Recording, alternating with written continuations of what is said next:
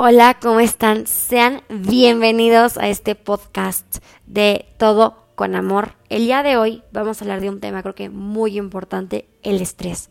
Creo que el estrés viene del trabajo, de la escuela, de las universidades y tenemos muchas cosas que no sabemos cómo manejarlas.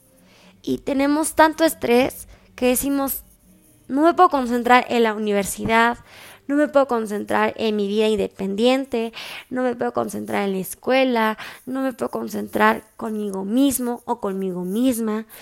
Y creo que eso se aprende con el tiempo. Creo que hay que organizarse.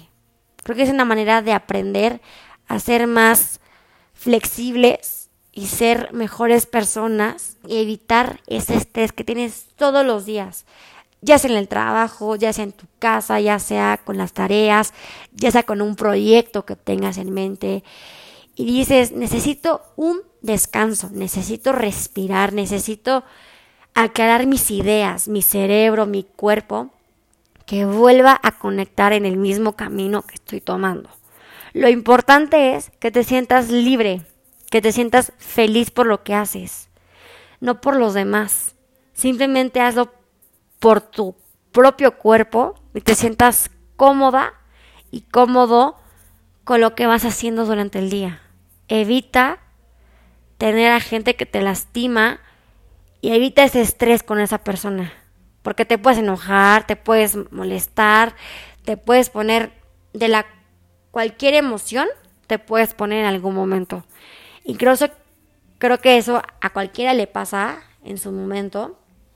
Y lo hemos aprendido tantas veces que decimos, bueno, se aprende con el tiempo, sí, pero eso se hace una mejor versión de ti. Dices, creo que tengo que hacer una limpieza en mi cerebro, tengo que ordenar mis ideas, tengo que ordenar mi estrés, tengo que decir, voy a bajar mi estrés para evitar que me enoje, que me ponga de malas, que amanezca de malas, digo, ¿qué estoy haciendo? ¿Por qué?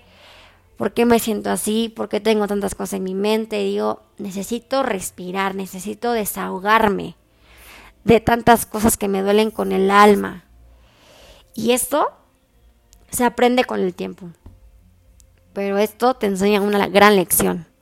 Así que esto te deja una gran, gran enseñanza. Así que espero que este podcast te ayude y lo disfrutes mucho y nos vemos en el siguiente episodio.